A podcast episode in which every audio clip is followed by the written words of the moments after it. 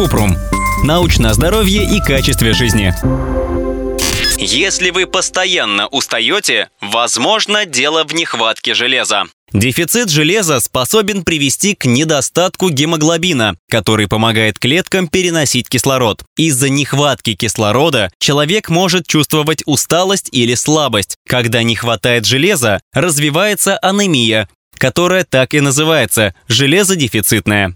Почему возникает? Основные причины дефицита железа Кровотечения, часто хронические, при обильных менструациях, язвах, геморрое. Недостаток железа в пище. В рационе мало продуктов, которые богаты железом. Нарушение всасывания железа в кишечнике, когда железа достаточно, но оно не всасывается из-за болезней или операций. Беременность.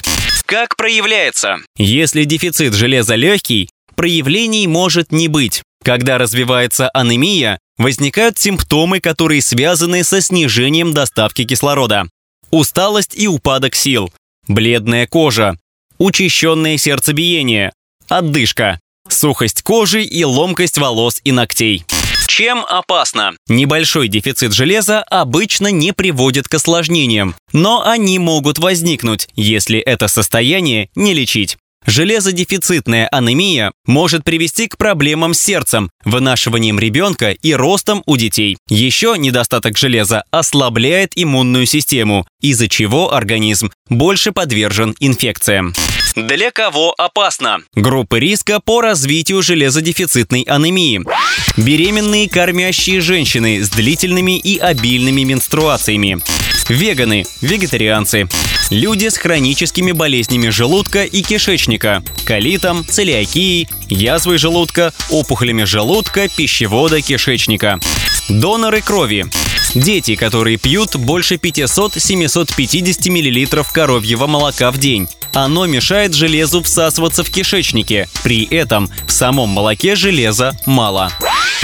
Как выявить? Чтобы выявить анемию, в большинстве случаев достаточно сдать общий анализ крови и на ферритин. Дополнительно определяют сывороточное железо, общую железосвязывающую способность сыворотки и средний объем эритроцитов. Вот нормы содержания ферритина в крови. Для женщин 11 307 микрограммов на литр. Для мужчин 24 336 микрограммов на литр. Для детей от 6 месяцев до 15 лет 10-140 микрограммов на литр. Для определения причин анемии врач назначает другие анализы и обследования на наличие крови в стуле, эндоскопию желудка и кишечника, а также анализы на другие типы анемии. В12-дефицитную анемию, фолиево-дефицитную анемию. Как лечить? Врач назначает лечение после определения, что стало причиной анемии. Если дефицит железа вызван ненормальной кровопотерей, проводят диагностику и лечат причину кровотечения. Когда дефицит железа связан с диетой, врач рекомендует включить в рацион питания продукты, которые богаты железом. Мясо, рыбу, морепродукты, растительные продукты, капусту, брокколи, салат, бобовые, а также обогащенные железом крупы.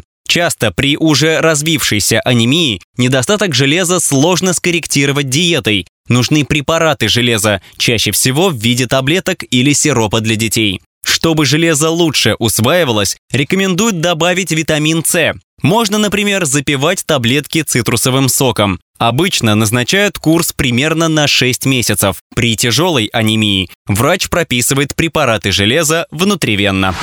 Ссылки на источники в описании к подкасту. Подписывайтесь на подкаст Купрум, ставьте звездочки и оставляйте комментарии.